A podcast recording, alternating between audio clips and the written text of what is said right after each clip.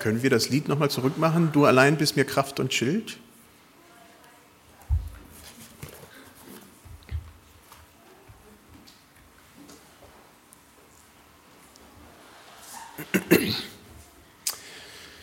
Das wünsche ich mir, dass das auch heute oder gerade heute bei uns in unserer Mitte wahr wird, dass wir das erleben. Du allein bist mir Kraft und Schild.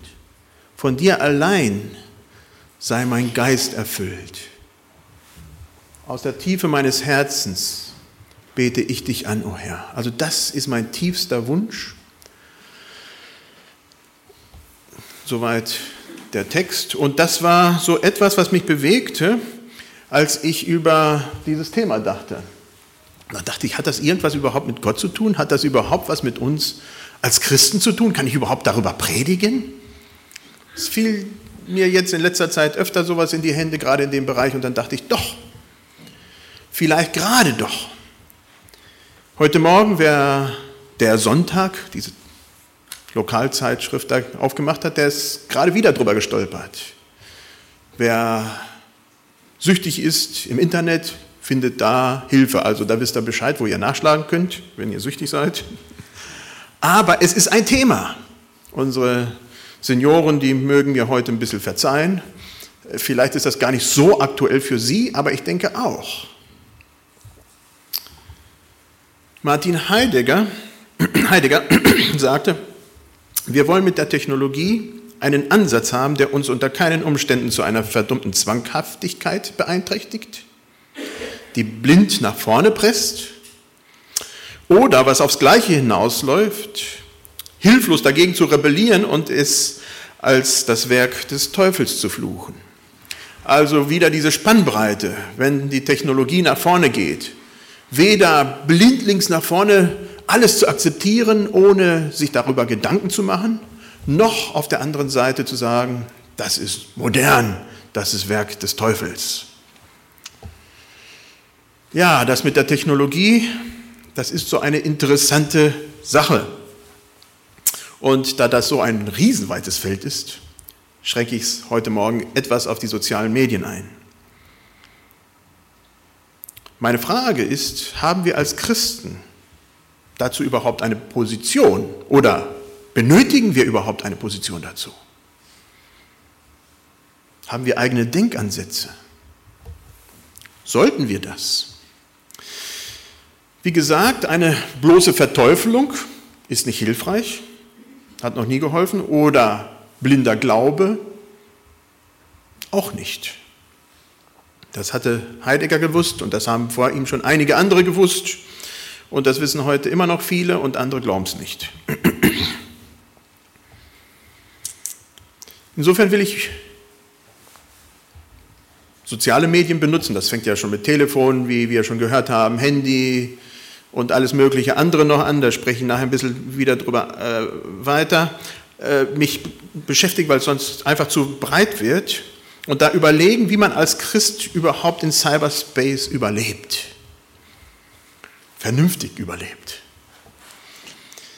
Ich halte das für ein wichtiges Thema.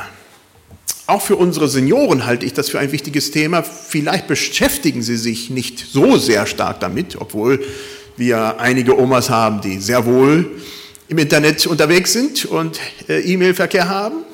Und darüber bin ich ganz stolz. Ja, aber wir sind in dieser Welt und diese Welt ist durchdrungen davon.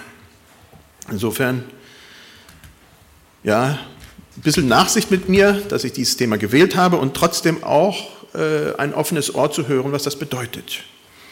Doch bevor ich äh, mich weiter darüber ausbreite, habe ich gedacht, was zeichnet es eigentlich überhaupt aus? Worum geht es im Prinzip dabei? Und da bin ich über Freundschaft gestoßen. Was zeichnet Freundschaft aus? Was zeichnet Gemeinschaft aus? Was macht echte Gemeinschaft zu dem, was es ist? Verschiedene Kulturen haben da verschiedene Ansichten. Äh, das habe ich immer wieder gemerkt äh, in den verschiedenen Kulturen, in denen ich gelebt habe, dass da sehr wohl sehr große Unterschiede herrschen und trotzdem sind ein paar Dinge, die da gemeinsam sind. Ein sehr wichtiger Bestandteil einer funktionierenden Gemeinschaft ist, dass man Zeit miteinander verbringt. Man muss miteinander irgendwas tun. Man muss gemeinsame Dinge erleben. Das gehört einfach ganz zentral dazu.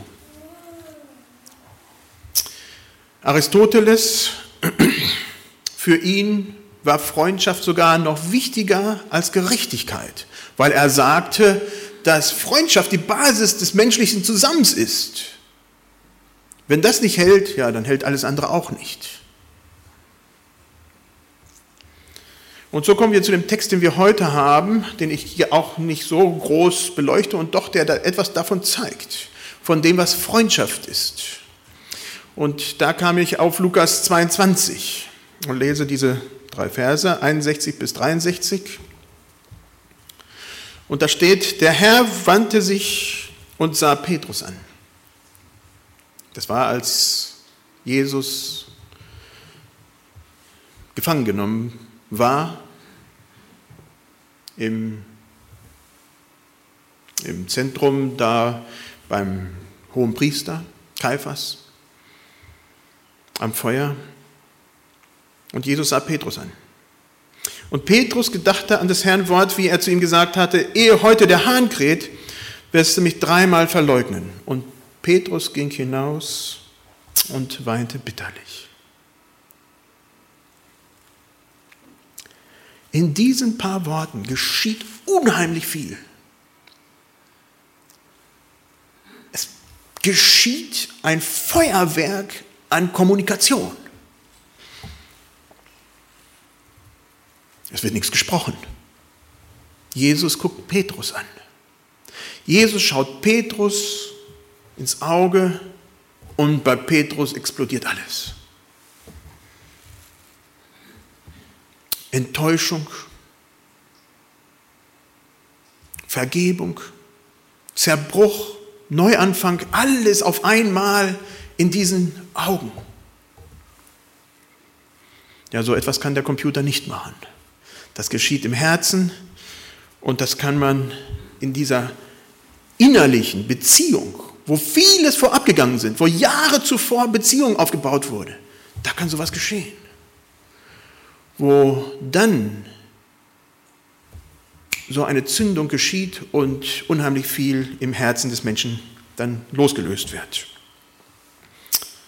Wie gesagt, Freundschaft, da werden gemeinsam Dinge unternommen, es wird gelacht, es wird geweint, es wird gemeinsam gegessen und das verbindet in einer Art und Weise sogar Jesus und Petrus, dass nonverbale Kommunikation extrem effektiv wird. In der Bibel finden wir verschiedenste Freundschaften. Sehr viel wird über Freundschaften gesagt.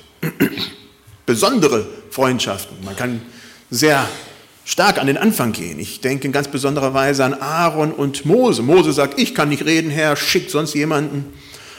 Und der Herr wird dann langsam wütend, ja, und sagt, okay, Aaron, das ist dein Bruder, den stelle ich dir zur Seite. Und das war eine ganz enge Beziehung, eine echte Freundschaft. Aaron hat die Fehler des Mose kompensiert. Er konnte reden und er hat das für Mose getan. Und Mose hatte diese engste Beziehung zum Herrn. Das war etwas ganz, ganz Enges. Interessanterweise in unserer deutschen Sprache gab es früher kein getrenntes Wort für Freundschaft von Verwandtschaft. Das war das gleiche Wort. Inzwischen hat sich das anders entwickelt, aber früher war das Freund, Wort für Freundschaft auch Verwandtschaft. Man kennt sich, man kennt den anderen, man ist eng miteinander unterwegs. Ein anderes Beispiel, was mir immer einfällt, wenn ich über Freundschaften in der Bibel denke, das ist Jonathan und David. Das war auch so eine ganz enge Beziehung, wo Jonathan, der Königsanwärter, ganz klare, scharfe Sicht hat, dass sein Freund David König wird. Und wo kein Hass da ist, wo kein, ja, kein inneres Ich will das und der nimmt mir das weg.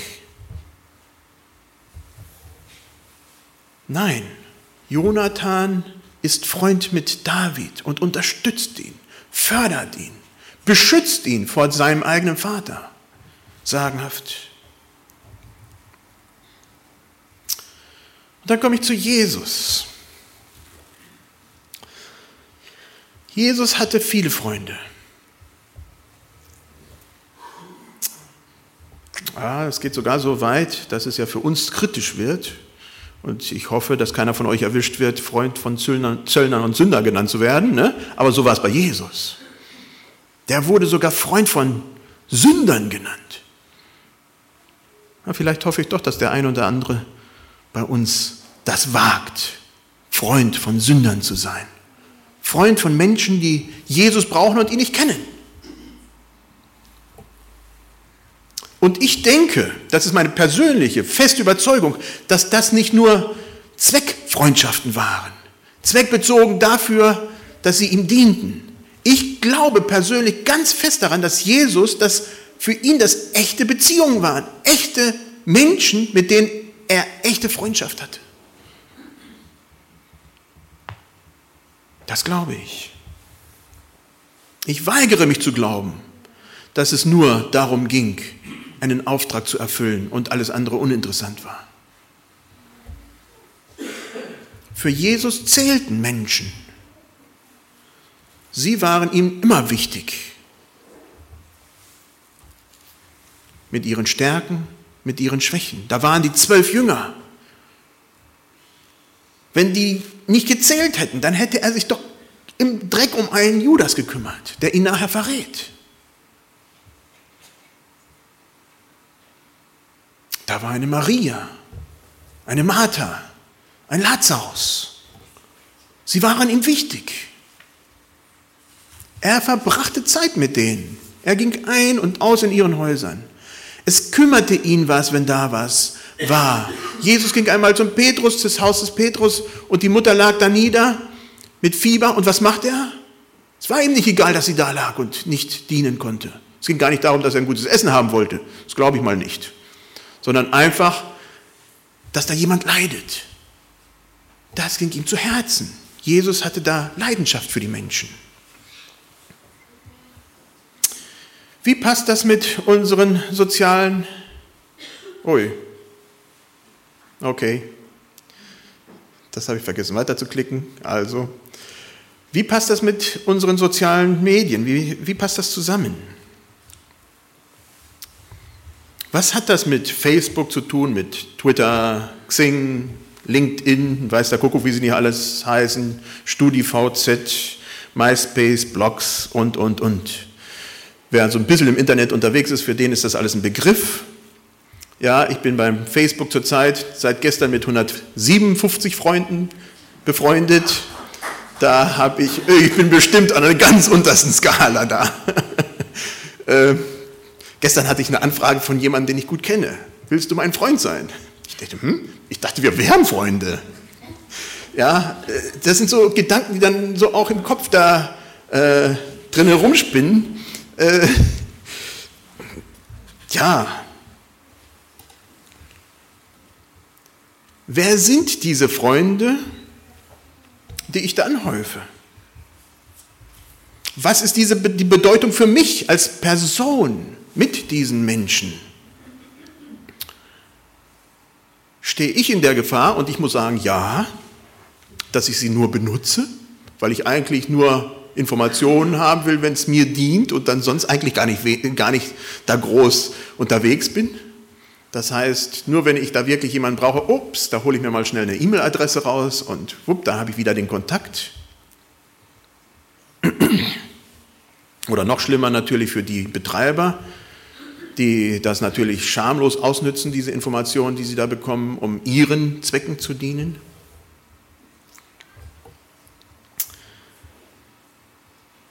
Und Zeit. Ja, Zeit verbringe ich mit den meisten von denen sowieso nicht. Mit diesen Freunden, die ich angeblich so habe. Mit einigen ja, und darüber freue ich mich. Umberto Eco, der wird dem einen oder dem anderen über Bücher äh, ein Begriff sein. Medienwissenschaftler und ach vieles andere und größter Kritiker, den ich kenne von Berlusconi, ja, der schon damals, als der zur Wahl stand, dem fast die ganzen Haare da ausfielen. Der sagte, dass der Antichrist manchmal in ganz normaler Kleidung daherkommt. Ja, und ich befürchte, der hat auch manchmal ganz viele Freunde. Ich will jetzt nichts gegen Facebook und sonstiges sagen, also ich komme noch mal nachher darauf zurück. Ähm, Medien machen Spaß. Es macht mir schon Spaß, da ein bisschen ab und zu dann zu gucken, oh, und dann gucke ich rein, da sind dann wieder ein paar Leute am Chatten und dann kriege ich schlechtes Gewissen, weil ich eigentlich echten Kontakt mit denen haben sollte. Und schnell klicke ich die dann weg, weil ich eigentlich ja gar keine Zeit habe. Äh, zumindest in dem Augenblick nicht. Also schon interessant. Zum anderen rauben mir manchmal diese Medien auch die Zeit und ich verbringe viel zu viel Zeit da drinne und sollte was anderes tun. Das merke ich manchmal, wo ich denke, ah, ich sollte die Predigt vorbereiten und ruckzuck dann im, im Suchen nach Informationen bin ich da voll drinne und denke, ja, hm, ja, Edwin, sachte wieder zurück. Ähm, genau. Ich denke, wo diese Medien sich als Antichristen entpuppen, das ist da, wo sie mich dazu verleiten, zu viel Zeit da drinnen zu verbringen und diese Zeit nicht mit echten Menschen zu verbringen, die mir ein, das Leben überhaupt lebenswert machen, wo es dann nur virtuell ist und nicht mehr echt, wo auch mir diese Dinge, sei es Facebook oder sonst was, auch verleiten, Dinge zu tun, die ich nicht tun sollte. Insofern bleibt bei mir so ein kleines Geschmäckle, wenn ich damit hantiere. Ich bin froh darüber, dass es das gibt und trotzdem bleibt da so ein Geschmack. Und dann komme ich zu den möglichen Verhaltensregeln. Und die sind nicht von mir, das sind so Leute, die da viel mehr unterwegs sind als ich und die sich da wirklich gut auskennen und ähm, die sich darüber Gedanken gemacht haben. Zuallererst denke ich, müssen wir erkennen, dass Gottes Gnade allgegenwärtig ist, auch im Netz, auch im Telefon. Also Gott ist tatsächlich da irgendwo mächtiger, als wir das uns überhaupt vorstellen können. Aber wenn nun jemand Hilfe benötigt, und das gibt es auch, zwar regelmäßig und zwar regelmäßig, zum Beispiel beim Suizid, dass da jemand ins Netz sagt, ich, ich brauche Hilfe, sonst bringe ich mich um. Also es gibt's. Und dann ist es gut, dass jemand da ist und auch im Netz hilft. Also auch da ist Gottes Gnade größer, als wir es vorstellen. Aber um wie viel besser ist es, wenn dann tatsächlich jemand da ist, der tatsächlich als Mensch helfen kann und weiterführen kann. Also auch da gibt es eine klare, denke ich, eine Abstufung von dem, was virtuell geschieht und von dem, was dann an echter Gemeinschaft passieren kann. Und somit müssen wir aufpassen, dass das Netz nicht Gottes Gnade in unserem Leben ersetzt, dass wir sagen, hey, da brauche ich Hilfe, also gehe ich automatisch gleich an den Computer und hole mir da, was ich brauche, anstatt zu Menschen zu gehen oder gar noch viel besser direkt zu Gott.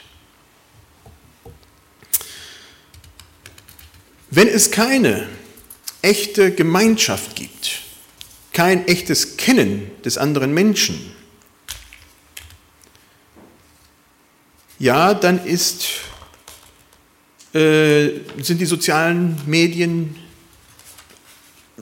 hinterlassen ja eine Lehre, wenn sie benutzt werden, da wo Beziehungen da sind, dann kann das das bereichern. Dann habe ich Möglichkeiten zu kontaktieren, wo es sonst nicht möglich wäre. Denke, für uns in Mosambik war das äh, hervorragend. Ja, wir waren zwar ganz im Busch und hatten Buschmehl, das heißt, über, es ging über Radiowellen und hat ewig gedauert und war immer wenig. Aber ansonsten hätte es sechs Wochen oder noch länger gedauert, bevor überhaupt ein Brief ankam. Ja, ich kriegte, ich habe es auch schon mal erwähnt, mal einen Geburtstagsbrief eine Woche nach meinem Geburtstag und wunderte mich und guckte auf die Adresse, das war das nächste Jahr schon gewesen.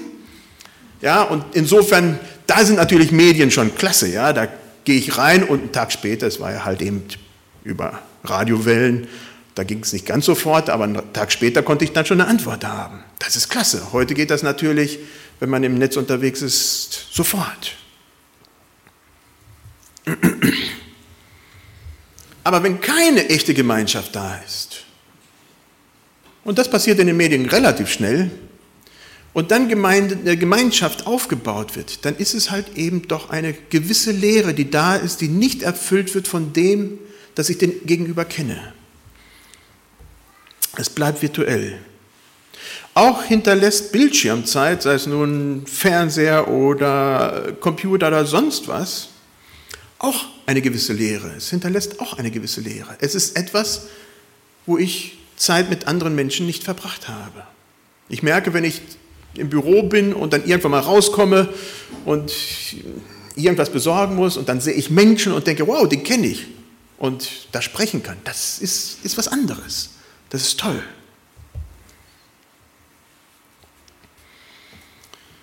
Und diese äh, Medien, die wir heute haben, haben etwas produziert, was ganz interessant ist und zum anderen auch bedenklich ist. Früher ist man von der Arbeit nach Hause gegangen und dann war die Arbeit zu Hause.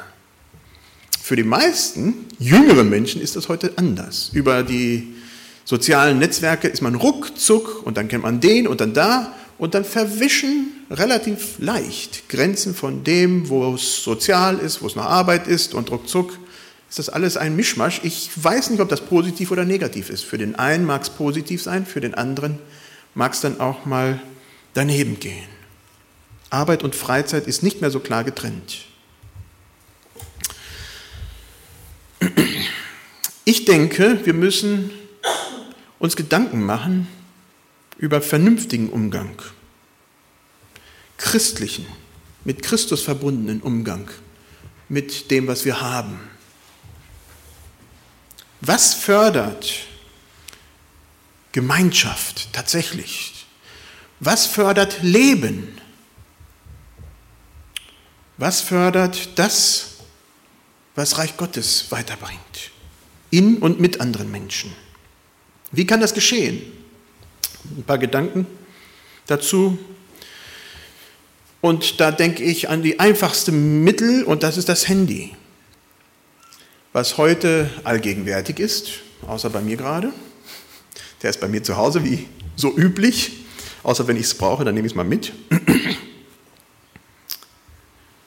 Wie schnell geschieht's und wenn ihr mit Ausländern relativ viel zu tun habt, äh, dann werdet ihr es noch stärker merken. Das Ding ist extrem wichtig. Es ist wichtig, dass die anderen sehen, ich werde angeklingelt und so weiter und so fort. Und der Kontakt mit dem Menschen, mit dem ich spreche, ist schier unmöglich. Es geht darum, dass der andere sieht, ich habe dieses Ding. Bei uns ist es jetzt wieder relativ anders, aber wer geht in Meetings hinein und es klingelt nicht? Irgendwann wird man herausgestört. Man kann in einer normalen Versammlung gar nicht eine Stunde zusammen sein, ohne gestört zu werden.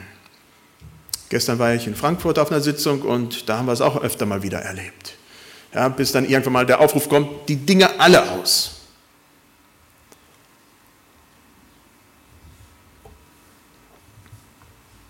Wenn wir mit einer Person sprechen, ist die Person wichtig oder ist sie das nicht? Das ist nicht immer so, und ich möchte mal sagen, Ausnahmen bestätigen auch da die Regel. Ich bin froh für Leute, die hier im Gottesdienst sein können, auch wenn sie Berufsbereitschaft haben und wenn es dann mal klingelt, dass sie rausgehen müssen. Da ist es mir wichtiger, dass sie hier drinnen sind und die Zeit genießen können, die sie haben, auch wenn die Möglichkeit besteht, dass sie trotzdem gerufen werden. Also ist es auch da ambivalent.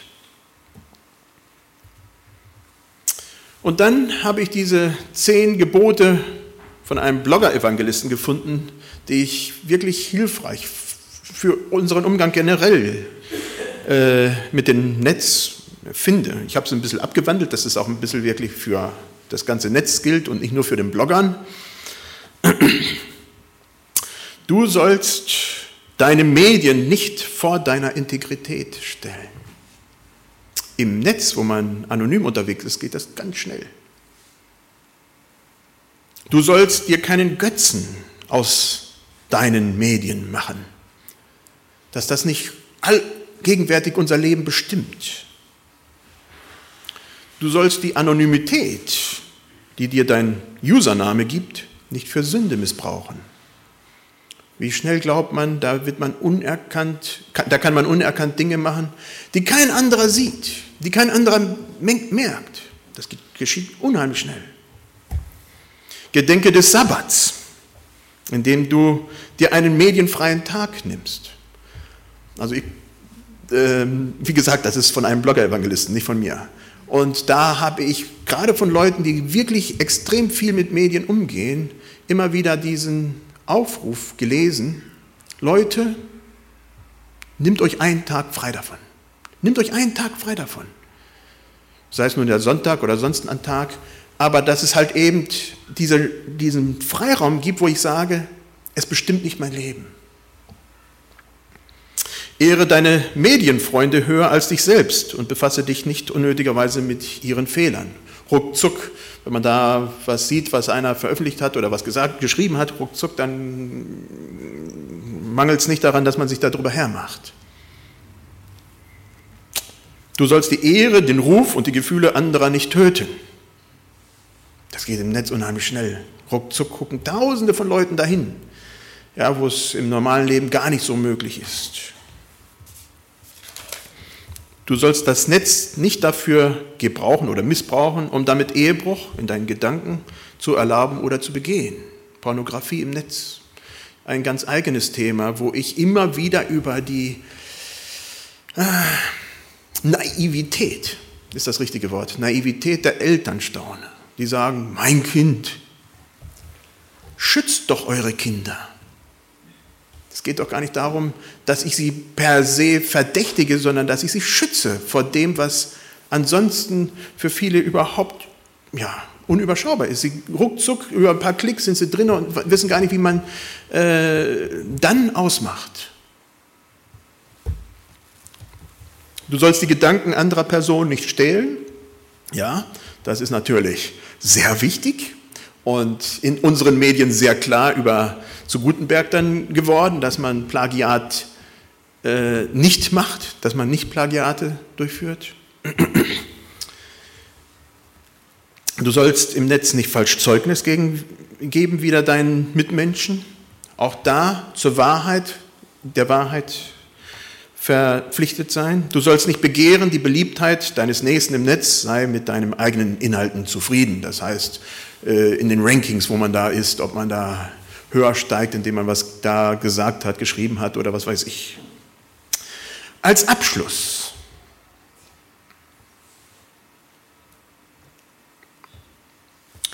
Ein, zwei, zwei Gedanken noch. Benutze die sozialen Medien, bevor sie dich benutzen. Das heißt, ich bleibe Herr davon. Sie beherrschen mich nicht, ich beherrsche sie.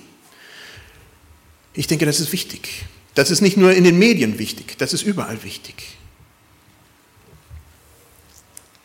Insofern sind Medien, soziale Medien, eine Technologie, so wie viele andere, wenn sie als dienende Schöpfung, weil Gott uns die Gabe gegeben hat, das zu erschaffen und damit umzugehen, wenn sie als dienende Schöpfung zu ihrer Bestimmung finden, das heißt, wenn sie da wirklich benutzt werden, so, wo sie uns dienen, dann ist es ein wunderbares Zeichen der Erkenntnis, dass das Reich Gottes tatsächlich auch eingebrochen ist, dass da etwas Wunderbares ist. Wenn nicht, sei es beim Gewehr, sei es bei, man könnte gerade querbeet durch die vielen tollen Dinge, die erschaffen wurden, wenn sie dabei bleiben, wofür der eigentliche Ursprung gedacht wurde, dann ist das toll. Dann benutzen wir sie weil sie uns dienen und können miteinander da dienend unterwegs sein. Aber wenn nicht, dann kann das halt eben Leben zerstören. Als letzter Gedanke habe ich mir überlegt, würde Jesus heute das ganze Zeugs benutzen? What would Jesus do? Ich denke ja. Ich denke, er würde E-Mail schreiben. Ich denke, er würde telefonieren. Ich denke, er würde Handys benutzen und iPads, iPods, iPhones, Smartphones, weiß der Kuckuck was nicht alles. Aber mit den gewissen Einschränkungen, die ich genannt habe, dass sie Leben fördern, anstatt dass es Leben zerstört. Und das ist mir wichtig, wenn wir nach Hause gehen, dass ihr darüber nachdenkt, dass ihr überlegt, was bedeutet das für uns? Was bedeutet das für euch? Diese ganzen Medien. Was bedeutet das für euch? Im einfachsten Sinne merke ich ja bei mir im Büro, wenn ich jemanden habe mit jemandem spreche und das Telefon klingelt. Bedeutet das, dass ich da dran gehe? Oder dass ich im Gespräch sage, nein, der Anrufbeantworter, der kann sich darum kümmern, da habe ich nichts mit zu tun. Ganz einfach. Was bedeutet die Gemeinschaft mit dem anderen und was bedeutet mir der Nächste? Ja. Lasst uns aufstehen, soweit möglich, zum Gebet.